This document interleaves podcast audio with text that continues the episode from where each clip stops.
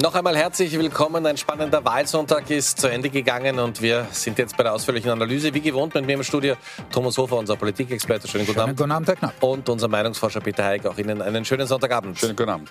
Bundespräsidentschaftswahl ist heute zu Ende gegangen. Viele haben gesagt, kommt es auch zu einer Stichwahl oder nicht? Es kommt nicht zu einer Stichwahl. Das ist das vorläufige Endergebnis der Bundespräsidentschaftswahl heute. Alexander van der Bellen gewinnt diese Wahl, kommt auch über die 50 Prozent, gibt also keine Stichwahl mit 55,9. Auch der zweite Platz ist gut abgesichert mit 17 17,6 und dann kommen wir schon zu Platz 3. Dominik Vlasny mit 8,8, Tassilo Valentin 8,1, Gerald Groß 5,8, Michael Brunner MFG 2,1 und Heinrich Staudinger 1,6 Prozent. Es war also heute ein spannender Wahlsonntag und wir beginnen jetzt gleich mit denen, die sich am meisten gefreut haben, nämlich mit den Gewinnern der heutigen Wahl. So haben die Fans von Alexander van der Bellen gefeiert. Jubel bei den Van der amtierende Bundespräsident kann sein Amt verteidigen. Mit über 50 Prozent der Stimmen entgeht der 78-Jährige einer Stichwahl. Wunderbar, wunderbar, wirklich, dass so viele Österreicherinnen und Österreicher hingegangen sind, die ihre Stimme abgegeben haben, trotz des Geredes von Gmati Wiesen und so weiter. Das, dafür sind wir wirklich sehr, sehr dankbar. Gedämpfter ist die Stimmung bei der FPÖ. Kandidat Walter Rosenkranz erreicht keine 20 Prozent. Das große Stichwahlziel bleibt damit unerreicht. In der Meinungsforschung bin ich weitaus hinten gelegen. Erst heute in der Früh hat meine Journalistin gesagt, was wollen Sie mit Ihren 13 Prozent machen? Da möchte ich mich bedanken bei allen Wählerinnen und Wählern, die mir das Vertrauen geschenkt haben. Rockmusiker und Bierpartei-Obmann Dominik Vlasny kommt auf Stockerl-Platz 3. Im Biergarten wird das Ergebnis unter den Fans mit Begeisterung aufgenommen. Blasny selbst ist zufrieden. Wenn man äh, mit guten Ideen kommt und was anpackt, dass man richtig weit kommen kann. Rechtsanwalt und Kronenzeitung-Kolumnist Tassilo Valentin muss sich mit dem vierten Platz zufrieden geben. Ich kann sagen, dass ich wirklich glücklich bin und für jede Stimme dankbar bin und für mich ist es ein wahnsinnig großer Erfolg. Blogger Gerald Gross beobachtet den Wahlausgang im noblen Wiener Innenstadthotel. Viele Follower sind nicht da, nur sein Partner bekommt eine kleine Umarmung. Ich bin überrascht, dass Alexander van der Bellen das schlechteste Ergebnis eines Amtsinhabers bei seiner Wiederwahl gehabt hat. Das zeigt Hoffnung, dass es immerhin ein großes Potenzial an Kritikern gibt. Anwalt und Corona-Maßnahmengegner Michael Brunner verfolgt gemeinsam mit dem Waldviertler Schuhhersteller Heini Staudinger die Hochrechnung. Beide zeigen sich gefasst. Es war für uns ein großes Anliegen, dass wir unsere Botschaften weiter verbreiten konnten und das ist uns mit diesem Wahlkampf jedenfalls gelungen. Sagen wir so, begeistert bin ich nicht, aber im Grunde genommen bin ich einverstanden mit dem, wie es ist. Das Endergebnis wird es morgen geben. Dann sind auch die knapp eine Million Wahlkarten ausgezählt. Herr Hofer, was können wir jetzt aus diesem Ergebnis ableiten, auch für die Bundespolitik? Also erstmal die von vielen herbeigewünschte, herbeigeschriebene Stichwahl gibt es auf keinen Fall. Die gibt es nicht. Äh, der Amtsinhaber hat sich über die Ziellinie gerettet, erfolgreich. Das war zwar mit Hängen und Würgen, würde ich sagen. Gab da einen gewissen Sinkflug über die Monate. Ähm, Kollege Hayek hat noch im August äh, 66 Prozent ausgewiesen, dann im September nur mehr 59, jetzt landet er irgendwo bei 56. Also, also das heißt, das lang hätte der Wahlkampf nicht mehr dauert. Ja, genau. Also das war natürlich auch so angelegt. Das war auch die Strategie von Van der Bellen, dass er sich eben nicht auf Augenhöhe mit seinen Herausforderern begeben wollte, dass er auch nicht getan hat, keine Duelle etc. Aber es war klar, dass das halt relativ müde, relativ defensiv angelegt war. Aber äh, aber man hat es geschafft und das ist etwas, äh, was schon zählt. Er muss eben jetzt nicht in die Stichwahl. Da hätte er sich äh, im Übrigen auch nicht äh, den Duellen dann mit der Nummer zwei verweigern können. Also insofern aus seiner Sicht ist das halbwegs okay gelaufen, äh, auch wenn es natürlich für eine Wiederwahl kein sensationell hohes Ergebnis war. Aber das war natürlich auch dem Umstand geschuldet, dass es eben eine sehr, sehr innenpolitische, sehr, sehr tagespolitische Aufladung war, aufgrund der sehr, sehr schlechten Stimmung, was die einzelnen Krisen, die kumulierten Krisen angeht. Also insofern kann Van der Bellen sagen, gut, gut, nichts passiert, äh, schön drüber gekommen, zweite Amtszeit gebonkt im ersten Wahlgang, also was soll's, schwamm drüber.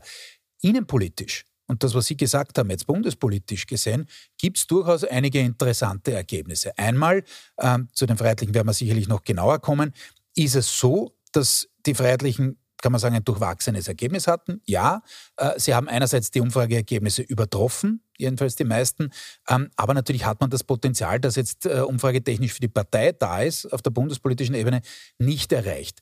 klarerweise, weil da zwei, zweieinhalb Kandidaten im äh, ähnlichen oder gleichen Wettergleich gefischt Groß haben. und Valentin. Groß und Valentin. Ähm, äh, Brunner weniger, das stimmt schon, aber der war natürlich auch dort positioniert, waren auch äh, rund zwei Prozent, also immerhin.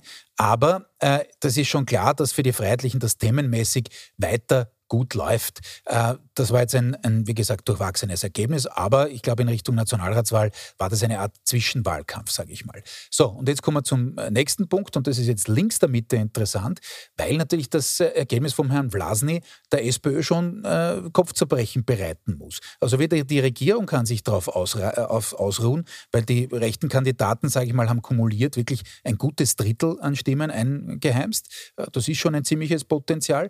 Und links ist es jetzt einfach mit dem Herrn Vlasny so, dass es potenziell eine neue Marke gibt. Wenn der sich jetzt entschließt, bei der nächsten Nationalratswahl auch anzutreten, bei der nächsten Wienwahl gehe ich eigentlich fix davon aus, dann ist das natürlich auch eine schlechte Nachricht für die SP und die Grünen. Wir dürfen nicht vergessen, in Wien hat der Vlasny über 10 Prozent gemacht. Also das ist schon ein Statement, äh, dass der SPÖ eben durchaus auch äh, Kopfzerbrechen machen sollte. Ich würde sagen, gehen wir es Stück um Stück durch. Äh, beginnen wir bei Alexander van der Bellen. Also Sie haben recht gehabt, es gibt keine Stichwahl. Es geht sich aus. Ja, das haben Sie im Vorfeld ja immer gesagt. War eigentlich irgendwann mal die, die, die Stichwahl tatsächlich im Raum? Haben das die Zahlen jemals hergegeben? Oder hätte der Wahlkampf wirklich noch zwei, drei Wochen dauern müssen, damit eine Stichwahl überhaupt möglich wird? Also, sie stand eigentlich nicht im Raum, äh, zu, zu, zu keinem Zeitpunkt. Ähm, aber wir können das natürlich ein bisschen weiter spezisieren. Wenn es länger gegangen wäre, hätte es durchaus ähm, ähm, prekär werden können für Alexander van der Bellen, insbesondere dann, wenn er den Wahlkampf so weitergeführt hat, wie, wie er ihn weitergeführt hat. Dementsprechend hat man ja versucht, diesen Wahlkampf eben, eben kurz zu halten. Aber im Grunde genommen hatte er die ganze Zeit eigentlich alle Trümpfe in der Hand. Was möglicherweise für ihn ein Nachteil war, ist, dass er zwar, ähm, dass es eine Empfehlung zum Beispiel von Sozialdemokraten gab, aber dass natürlich die Partei für ihn natürlich nicht mobilisiert hat. Und das hat man in dem Wahlkampf dann schon angemerkt.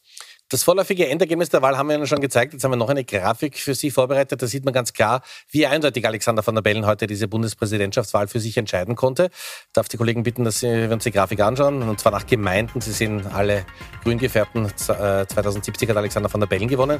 Dann gibt es ein paar, die Rosenkranz gewonnen hat. Und Herr Hofer, wenn wir uns das anschauen, das ist ein bisschen äh, versprenkelt, aber vor allem Kärnten. Ja, es ist auch das Kärntner Bundeslandergebnis äh, für Van der Bellen kein Ruhmesblatt mit rund 44 Prozent. Das äh, ist schon ein Tiefschlag unter Anführungszeichen in einem grundsätzlich okay verlaufenen Abend. Äh, und natürlich muss man es ein bisschen in Beziehung setzen zu dem, was 2016 war. Da war es auch bei 45 Prozent, also das heißt, Norbert Hofer war damals vorne. Aber es gibt in anderen Bereichen, Burgenland zum Beispiel, wo es sozusagen den Hofer-Effekt nicht mehr gab von damals, auch in der Steiermark, äh, durchaus den Trend, dass Van der Bellen besser abgeschnitten hat als 2016. Äh, und in Wien zum Beispiel natürlich war es schwierig, weil äh, eben zusätzlich Vlasny angetreten ist diesmal. Also das ist schon etwas, was durchaus auch die Sozialdemokraten äh, in, in Kärnten nachdenklich machen sollte, ähm, dass es da schon relativ äh, starke äh, Taschen, sage ich mal, der, der freiheitlichen Wählerinnen und Wähler gibt. Das ist historisch historisch keine äh, große Überraschung. Aber natürlich ist da bald auch Landtagswahl, äh, wo Peter Kaiser sehr gut positioniert ist. Aber vom Prinzip her ähm, ist das schon ein, ein suboptimales Ergebnis für Van der Bellen und ein sehr gutes natürlich im Umkehrschluss für, für Rosenkranz. Und äh, was die Gründe waren heute, um Alexander van der Bellen zu wählen, das schauen wir uns dann gleich im Detail an. Aber jetzt haben wir viel über Alexander van der Bellen gesprochen. Jetzt lassen wir ihn mal zu Wort kommen. Und zwar im ATV-Exklusivinterview mit meinem Kollegen Benedikt Meiner. Ja, neben mir jetzt der amtierende und frisch wiedergewählte Bundespräsident Dr. Alexander van der Bellen. War es jetzt doch mit dem Ergebnis eine Gmade Wiesen? Na, überhaupt nicht. Und ich bin wirklich überaus dankbar, dass so viele Wählerinnen und Wähler eben das verstanden haben. Agmati Wiesen bei einer Wahl gibt es nicht. Man muss hingehen und seine bzw. ihre Stimme abgeben. Und dass das so viele gemacht haben, darüber sind meine Frau und ich nun wirklich, wirklich sehr froh. Jetzt äh, haben Sie sogar im Vergleich zum Ergebnis von 2016 noch dazu gewonnen. Wenn man jetzt bedenkt, dass Sie amtierender Bundespräsident sind, haben Sie gleichzeitig auch das schwächste äh, Ergebnis eines amtierenden Bundespräsidenten eingefahren. Was überwiegt denn da jetzt bei Ihnen? Welche Sichtweise? Na, natürlich die erste, weil es hat keine Bundespräsidentenwahl unter solchen Voraussetzungen gegeben. Ich hatte sechs Gegenkandidaten und da schon im ersten Wahlgang die Mehrheit zu haben, heißt ja, du musst mehr als alle anderen sechs zusammengenommen haben. Und das ist gelungen. Und da freue ich mich wirklich. Wie sehr war es denn jetzt, politische Beobachter sprechen davon, dieser Wahlkampf hätte der Würde des Amtes auch nicht gut getan mit diesen vielen Bewerbern, die eigentlich bis auf Walter Rosenkranz keine Parlamentspartei auch im Hintergrund hatten. Wie würden Sie denn, äh, welches Resümee würden Sie denn über diesen Wahlkampf ziehen? Dass Sie keine, mehrere keine Parlamentspartei hinter sich haben, finde ich, ist ein, ein schwaches Argument, weil für, für, die Bundespräsidentenwahl kann sich ja jeder, jede äh, melden und nur bestimmte Voraussetzungen äh, dann erfüllen. Aber dass es sechs Gegenkandidaten zum Amtierenden, nämlich mich, gegeben hat, das hat es noch nie gegeben. Und gerade deswegen freut es mich so, dass wir, äh, dass wir schon heute am Sonntagabend äh, wissen, äh, es braucht keine Stichwahl. Was haben Sie sich denn jetzt für die kommenden Wochen und dann auch für Ihre neue Amtsperiode, die ja mit Jänner beginnt, vorgenommen? Na, ganz simpel nochmal für die kommenden Wochen für einen Terminkalender drüber zu gehen. Das, da können wir jetzt planen, vorher nicht, weil was ist mit der Stichwahl und so weiter. Äh, was sind Auslandsbesucher, die hereinkommen oder ich hinausgehen. Das ist sozusagen der Alltag des Bundespräsidenten unter anderem. Unter anderem. Aber die äh, der Hauptpunkt wird sein, sich der, den laufenden Schwierigkeiten, die wir haben bei der Preisentwicklung und so weiter, zu widmen, mit Ministern zu sprechen, mit Fachleuten zu sprechen. Freue ich mich schon drauf, weil die Situation ist schwierig, aber wir werden sie meistern. Herr Bundespräsident, vielen Dank für das Gespräch. Gerne. Dankeschön. Der heute wiedergewählte Präsident im ATV Exklusivinterview bei unserem Kollegen Benedikt Meiner. Schauen wir uns jetzt die Zahlen an. Woher sind heute die Stimmen für Alexander van der Bellen gekommen? Und äh, da haben wir Zahlen, die wir Ihnen jetzt sehr, sehr gerne zeigen und über die werden wir jetzt auch sprechen. Das waren also heute das ist die Wählerstromanalyse, äh, die Stimmenbringer für Alexander van der Bellen. Und das ist wenig überraschend. Das ist wenig überraschend, weil äh, hauptsächlich aus dem Regierungsumfeld kommen oder von jenen Parteien, die Alexander van der Bellen mehr oder weniger offen unterstützt haben. Ähm, dementsprechend können wir Ihnen jetzt nicht so aufregend Neues erzählen. Ähm, es zeigt aber auch ganz klar an, ähm, dass die Wählerschaft natürlich eine gewisse Trennlinie verfolgt, nämlich auf der einen Seite eben ähm, Menschen, die Mitte rechts stehen und sagen, wir können mit einem äh, Alexander van der Bellen nichts zu tun haben oder wollen mit ihm nichts zu tun haben und auf der anderen Seite eben die Mitte-Links-Fraktion, deren Kandidat es eindeutig ist. Ähm, eigentlich muss man sagen, Zünglein an der Waage war eigentlich die ÖVP-Wählerschaft. Ähm, die konnten nicht von den anderen Mitte-Rechts- bis Rechtskandidaten ähm, angezogen werden und sie konnten nicht äh, aktiviert werden, um eben Rosenkranz und Co. die Stimme zu geben.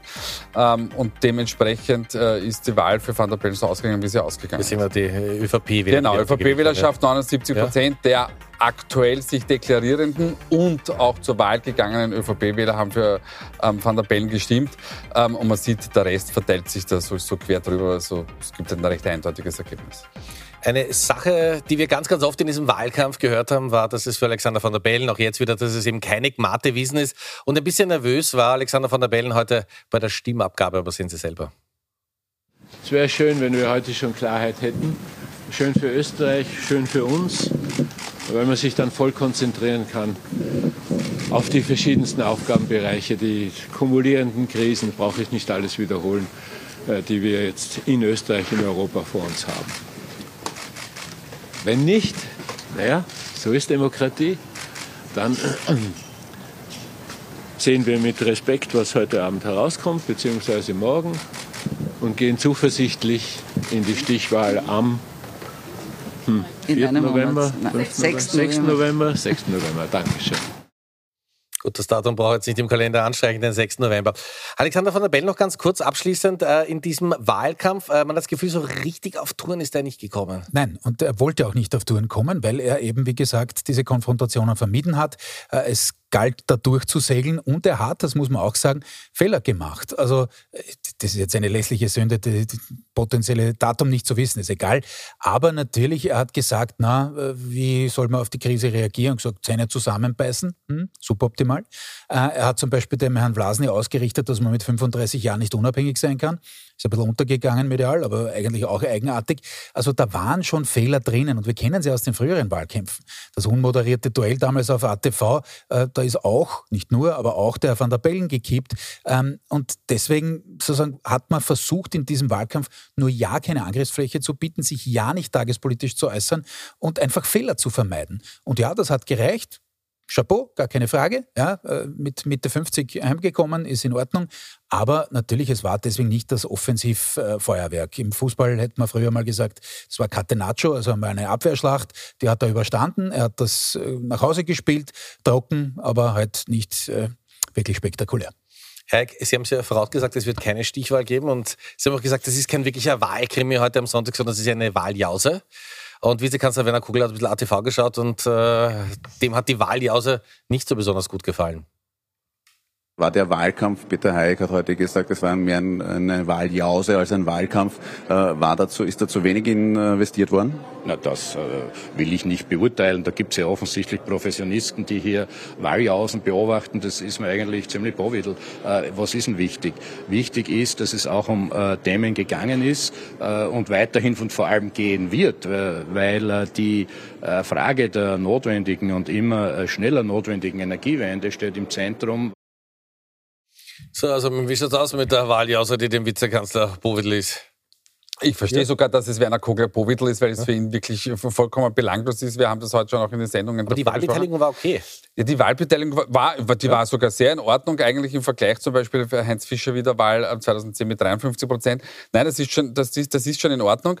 Ähm, aber ich verstehe ihn, weil er hat tatsächlich ganz, ganz andere Sorgen und Probleme. Ob, ob das jetzt ein, ein, ein, ein Wahlkampf war, der flott gelaufen ist oder nicht, das ist für, für eine Regierungspartei derzeit vollkommen uninteressant. Wichtig war für die Grünen und natürlich auch für die ÖVP, dass sie einen Bundespräsidenten jetzt im Hintergrund haben, der diese Regierung nicht entlassen möchte und, und stützen möchte. Und das ist einzige, der einzige Parameter, nach dem äh, Werner Kogler diesen Wahlabend wahrscheinlich beurteilen wird. Schau mal, wie der ehemalige Präsident Heinz Fischer die Wahl heute beurteilt.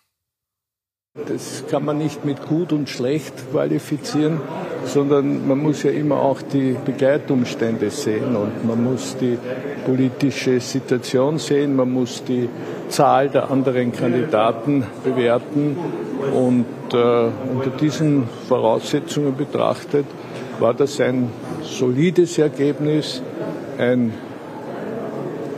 für Österreich vorteilhaftes Ergebnis und äh, etwas, womit man aber auch rechnen durfte. Also auch hier merkt man Durchatmen, vor allem bei vielen Sozialdemokraten. Äh, ja, äh, klar, aber jetzt nur, unter Anführungszeichen, nur was das Ergebnis des Herrn van der Bellen betrifft. Äh, das kann der Herr van der Bellen jetzt mitnehmen, okay, aber die anderen können sich darum nichts kaufen. Ja, es ist richtig, man hat jetzt einen, weiterhin einen, einen stabilen Faktor in der Hofburg, das ist so, fraglos.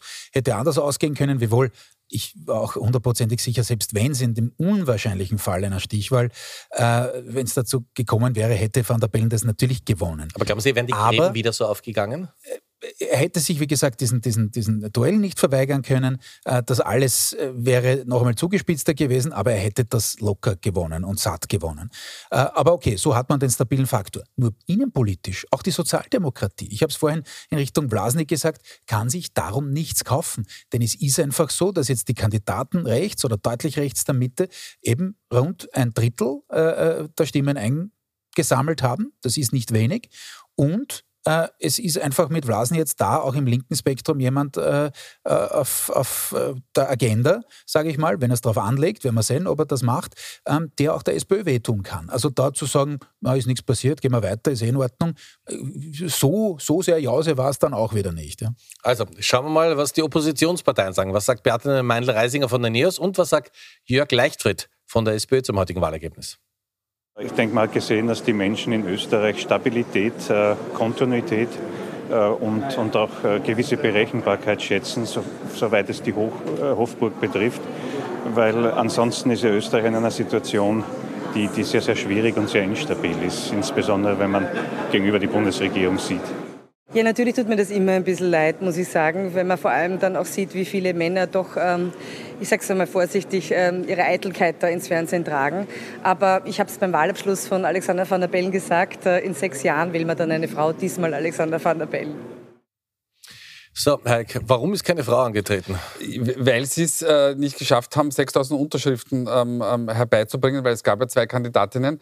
Ähm, und im Gegensatz, Hürde gescheitert sind. Ja. ja, richtig, genau. Und äh, im Gegensatz dazu, wenn Parteien Kandidaten oder Kandidatinnen nominieren, muss man hier sagen, ist es natürlich auch ein, ein bisschen die Selbstaktivierung ähm, äh, von, von, Frauen, die hier einfach ge gefehlt hat. Manche meinen, die wollten sich das gegen diese Kandidaten nicht antun kann man vielleicht bis zu einem gewissen Grad nachvollziehen. Aber äh, da, da würde ich das, das Gender-Thema eben nicht aufhängen sehr, sehr spannend ist. Und jetzt greife ich möglicherweise etwas vor, was Sie mich jetzt fragen wollten, nämlich wie haben die Frauen gewählt? Mhm. Ähm, das werden wir gleich von wir der Regie. Wir sehen beide die gleiche Grafik, die jetzt gleich kommt. genau, richtig. Genau. Ähm, also ja. auch bei den Frauen ähm, hat Alexander van der Bellen ähm, deutlich gewonnen. Und es gibt, und das ist sehr, sehr interessant im Vergleich zu anderen Wahlen, keinen sogenannten Gender Gap, also keinen Geschlechterunterschied im Wahlverhalten. Ähm, auch auf der Männerseite sieht es ganz, ganz, ganz ähnlich aus. So, jetzt gibt es noch eine Grafik, die wir äh, nachlegen können. Und zwar, äh, wir haben die SPÖ Wählerinnen gewählt. Die sollten wir jetzt haben. Und ähm, ja, ja, aber ja. das sind SPÖ-Wählerinnen und, und Wähler. Wähler. Genau, ja. Also, das schauen wir uns auch noch. Man das, gehen, ja, die, die, das, ja? das geht ganz eindeutig aus und das haben wir auch schon bei den ÖVP-Wähler und Wählerinnen gesehen, äh, dass äh, Alexander van der Bellen hier ganz, ganz klar ähm, gewonnen hat. Aber haben wir heute schon am Tag gehabt, 12 ähm, Prozent äh, für Dominik Platzny das, das Warnsignal, die Alarmglocke für Wien und auch grundsätzlich für die nächste Nationalratswahl, wenn es denn eine weitere linke Gruppierung, weil mit den Grünen haben wir ja auch eine und Neos ist, wenn Sie so wollen, Mitte, Mitte links, ja. Also da wird es dann ganz schön eng werden. Wir haben noch einmal Zahlen, und zwar wie die Neos-Wählerinnen und Wähler gewählt haben. Das schauen wir uns auch noch an. Gut, ja, das schauen wir uns auch noch an. Warum? Oh ja. Weil Dominik Vlatzen dort deutlich ähm, ähm, ähm, ausschlägt. Der will da, auch ganz ordentlich da. da ja, genau. Ne? Da hat es natürlich einige gegeben, die dann mit Van der Bellen schon nicht mehr so glücklich waren, auch ähm, weil es keine, keine liberale, klassische liberale Positionierung gegeben hat und die haben gesagt, na, jetzt wähle ich den Platz. Wir haben das übrigens bei den Sozialdemokraten auch in, nicht in der Größenordnung, aber doch auch etwas stärker angenommen. Da haben sich dann offensichtlich einige noch in der Wahlzelle für Van der Bellen entschieden. Aber es ist doch interessant, ich meine, zu Dominik Wasnik kommen noch, aber wie weit der hineinstrahlt, auch in andere Gebiete. Ne? Ja, weil ja ein politisches Vakuum Vakuum da ist. Ähm, also einerseits durch das thematische Umfeld, die, die ganzen multiplen Krisen und auf der anderen Seite, weil es auch da und dort nicht das nötige Personal gibt, dass Menschen sich binden kann. Platz nicht gehört dazu. Der bindet insbesondere jüngere Wähler und Wählerinnen. Über den dritten reden wir heute noch. Jetzt reden wir auch noch über den zweiten. Walter Rosenkranz, das hat er heute gesagt im Interview nach dem Wahlergebnis. Was ich herauslese, ist, dass ich mit meinen nicht ganz 18 Prozent in der Meinungsforschung bin ich weitaus hinten gelegen. Erst heute in der Früh hat meine Journalistin gesagt, was wollen Sie mit Ihren 13 Prozent machen? Da möchte ich mich bedanken bei allen Wählerinnen und Wählern, die mir das Vertrauen geschenkt haben. Äh, und natürlich auch jeder Politologe und jeder, der ein bisschen Hausverstand hat im Land, hat auch bemerkt, dass ich durchaus mit anderen Mitbewerbern, weil es waren eigentlich keine Konkurrenten, weil das Ziel einer Stichwahl war, glaube ich, allen gemein, äh, dass wir dass ich durchaus ein schwieriges Umfeld hatte und bin eigentlich aus meiner Sicht sehr froh und kann mit diesem Ergebnis sehr, sehr gut leben. Also die Politologen mit, mit Verstand, bitteschön. Ja. äh, ist das jetzt wirklich ein, ein, gutes Ergebnis für, für Rosenkranz oder ist das halt dieser Beigeschmack, äh, weil man so von Norbert Hofer natürlich ja. ganz anderes gewohnt war? Klar, wobei dieser Vergleich ist unfair. Äh, äh das würde ich der FPÖ jetzt da äh, nicht als, als Marke vorgegeben haben wollen. Das habe ich auch nicht. Äh, das ist ein bisschen ein Zwischendurchergebnis. Ja, man war besser, als teilweise die Umfragen äh, für Rosenkranz ausgewiesen haben. Er war jetzt auch nicht der uh, übercharismatische Kandidat, sage ich mal. Äh, man hat sich ja in der internen Analyse gegen Frau Fürst entschieden, auch gegen die Unterstützung des Herrn Valentin. Äh, warum? Bei Fürst gab es da natürlich ein paar Themen, Stichwort Interesse für eine ungarische Staatsbürgerschaft einmal. Das hätte natürlich deutlich äh, mehr Angriffsfläche geboten. Auch rhetorisch war sie natürlich nicht so geschult wie andere. Und Valentin wollte man nicht unterstützen. Warum? Weil man sich nicht sicher sein konnte, dass er nicht nachher vielleicht seine eigene Partei macht. Da gibt man zwei bis drei Millionen Euro aus. Das ist ja nicht nichts. Man bekommt es auch nicht zurück bei einem Bundespräsidentschaftswahlkampf. Und dann ist er quasi auch nicht steuerbar. Und deswegen hat man davon die Finger gelassen. Und insofern war Rosenkranz die sichere Wahl. Ähm, ja, die, ÖVP, äh, die FPÖ, Verzeihung, ist unter dem aktuellen Umfrageergebnis geblieben, deutlich, das ist klar. Aber es hat schon was, was, was Rosenkranz sagt. Natürlich war es so, dass es einen gewissen Kannibalisierungseffekt gab. Ähm, die FPÖ hat weiter Themenkonjunktur. Äh, das ist auch etwas, was sie äh, sich auf die Fahnen heften kann. Das wird auch weitergehen. Wenn ich an den Herbst, an den Winter denke, wird man da vielleicht noch zulegen können. Und jetzt kann man durchaus, und das wird intern von den Oberösterreichern und den Wienern auch gebracht werden, damit argumentieren, dass äh, Kickel da einen Deckel obendrauf setzt, in dem Sinn, dass er halt für so andere Wählerinnen und Wähler, zum Beispiel für die ÖVP-Wähler, jetzt nicht der Sympathieträger ist. Ähm, das heißt, da gibt es vielleicht ein begrenztes Wachstum, aber äh, ich glaube, die, die FPÖ hat das vor allem als Zwischenwahlkampf gesehen, auf dem Weg äh, zur Nationalratswahl. Es wäre sicherlich toll gewesen und wie Weihnachten und Ostern zugleich, wenn man in die Stichwahl gekommen wäre. Das ist sich deutlich nicht ausgegangen, davon war auch nicht auszugehen. Aber insofern sage ich zwischendurch äh, Ergebnis. Ähm, aber jetzt die krachende Niederlage war es auch nicht. Woher kamen heute die Stimmen von Walter Rosenkranz? Was glauben Sie? Ja, FPÖ natürlich, logischerweise. Ja. genau. Also, muss ich bald gar nichts mehr fragen, weil sie eh selber beantworten kann. ja, die, die Frage Aber ist, der Hintergrund der Frage äh, war doch, äh, Hofer konnte doch in dieses ÖVP-Teil hineinstrahlen, das gelingt äh, äh, Rosenkranz nahezu gar nicht. Nein, aber weil, weil, weil die Aufstellung ja diesbezüglich, ja. oder das Thema-Setting diesbezüglich ein falsches war. Weil ich, ich, er, wollte seine eigenen Wähler, seine, seine ureigensten Wähler aus, aus dem blauen Lager mobilisieren mit der Ansage, ähm, die Bundesregierung wird dann entlassen. Ähm, das hat er dann abgeschwächt im Wahlkampf, weil man ja dann draufgekommen ist, na, das ist dann vielleicht doch nicht so gescheit, weil ich gewinne damit natürlich keinen äh, der, der, der ÖVP-Wähler und Wählerinnen. Ähm, und das war dann aber das Problem, weil von der anderen Seite ist zum Beispiel Gerald Groß gekommen und gesagt, na, also ich unterschreibe jetzt einen Notariatsakt, dass die, äh, dass die Bundesregierung entlassen wird von mir. Und da, aus dieser Zwickmühle ist er einfach nicht mehr herausgekommen und die restliche Themenlage war sowieso klar. Ähm, am, am, Ende des Tages haben die Menschen für, für, Stabilität votiert und dementsprechend natürlich Walter Rosenkranz und auch seinen Mitbewerbern äh, nicht die Stimme gegeben. Kommen wir jetzt zu Tassilo Valentin. Ähm, der hat natürlich ordentlich geknabbert, auch bei den Stimmen, was Walter Rosenkranz betrifft. Und das sagt Tassilo Valentin heute nach diesem Wahlergebnis. Ich kann sagen, dass ich wirklich glücklich bin und für jede Stimme dankbar bin. Und für mich ist es ein wahnsinnig großer Erfolg. Und würde man das auf eine Nationalratswahl umlegen, müsste man sagen, das war ein Erdrutschsieg. So, naja, also, er ist Vierter. Ja. Er ist neu im Geschäft. Ja, ja. ja.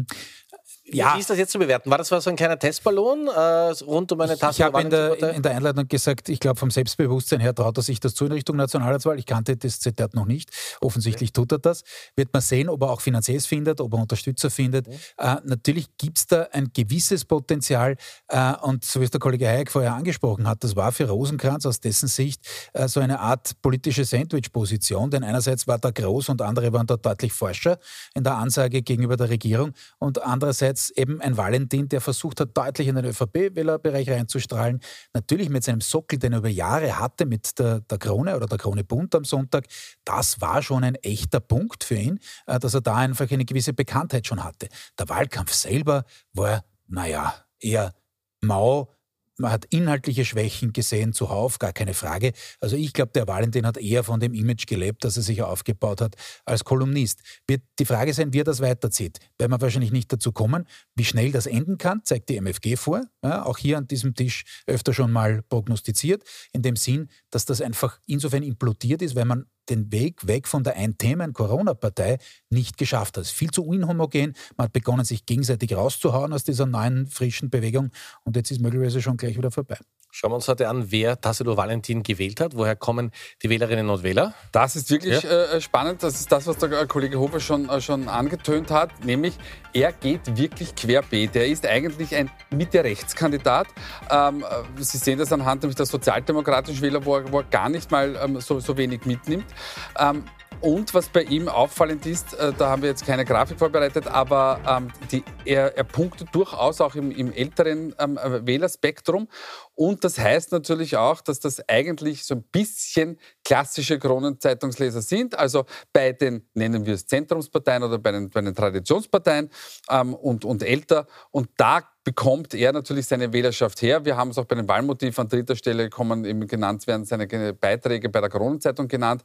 Da hat er eben einen Sockel gehabt, wie es der Kollege Hofer gesagt hat. Ob er das möglicherweise bei einer kommenden Nationalratswahl umsetzen kann und ob er bis dorthin weiterhin in der Kronenzeitung schreibt, we will see.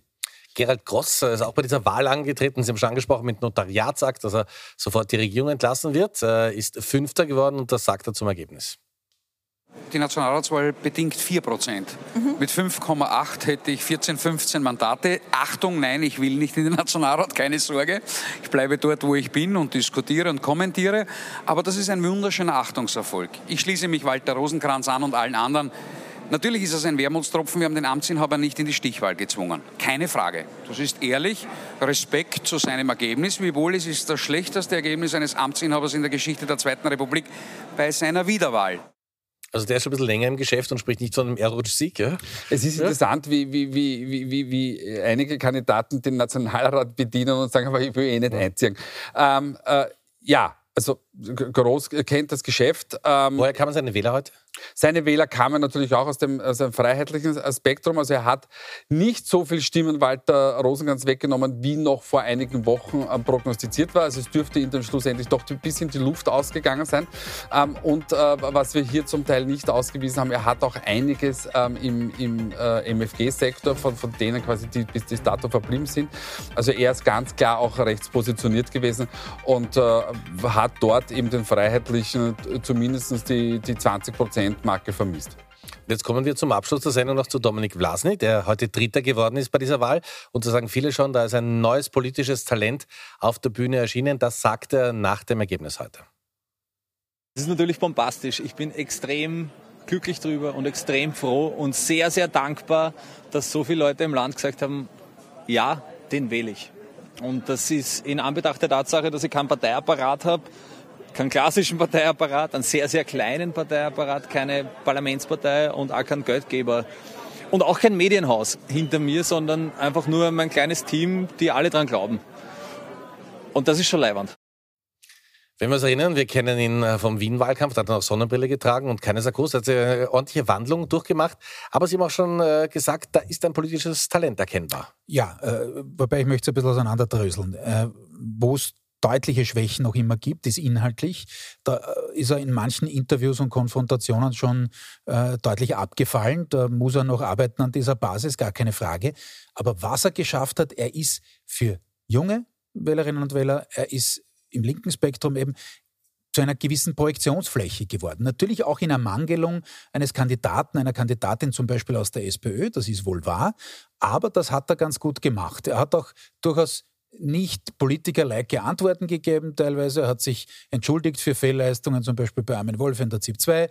Und das ist nicht so schlecht gekommen. Und ich glaube wirklich, wenn er, und er hat sich ja, wie Sie schon angetönt haben, äh, professionelle Hilfe geholt, diesmal, anders als im Wien-Wahlkampf. Man hat gemerkt, er will weg von dieser reinen Spaßpartei für Bierbrunnen oder sonstigen Firlefanz, Entschuldigung, äh, eintretenden Partei hin zu deutlich seriöseren und eben durchaus linksaffinen Themen. Schauen wir, wie die Junge gewählt haben. Wir haben die Bitte. Grafik äh, mhm. vorbereitet.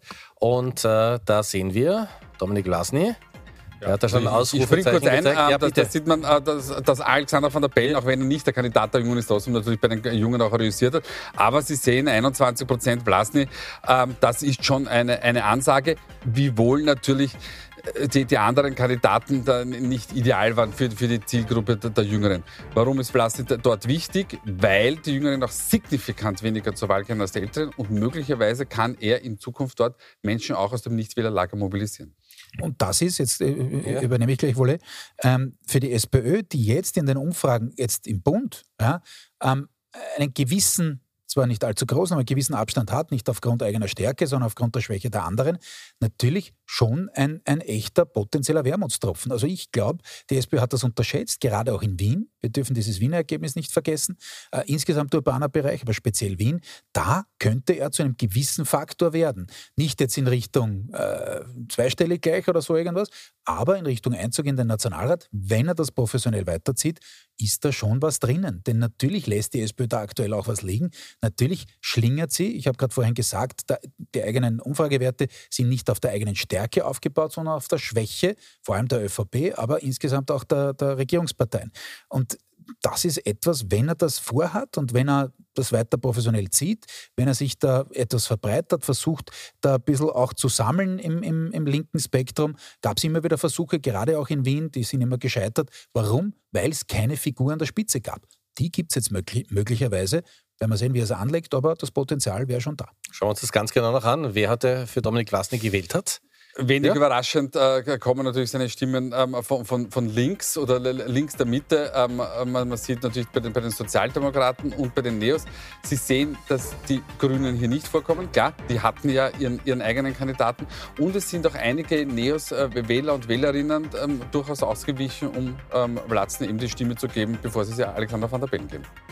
Ich danke Ihnen vielmals für die Analyse eines langen Wahlsonntags. Ich darf mich bei Ihnen fürs Zuschauen bedanken. Der Sonntag ist aber noch lange nicht zu Ende. Meine Kollegin Silvia Saringer begrüßt Sie jetzt mit einer Journalisten-Talkrunde. Da wird nochmal die Wahl genau analysiert. Ich darf mich bei Ihnen fürs Zuschauen bedanken und freue mich, wenn wir uns nächsten Sonntag wiedersehen. Kommen Sie gut durch die Woche. Auf Wiedersehen.